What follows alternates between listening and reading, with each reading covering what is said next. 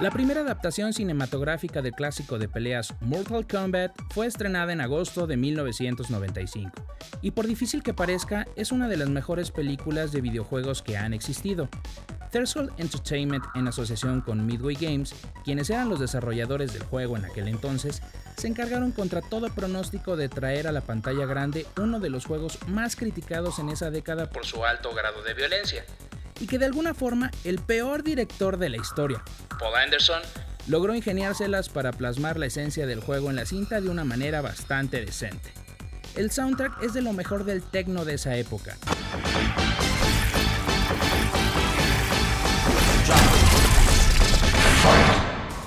Y hoy en día el tema principal es un himno de los gamers de la vieja guardia.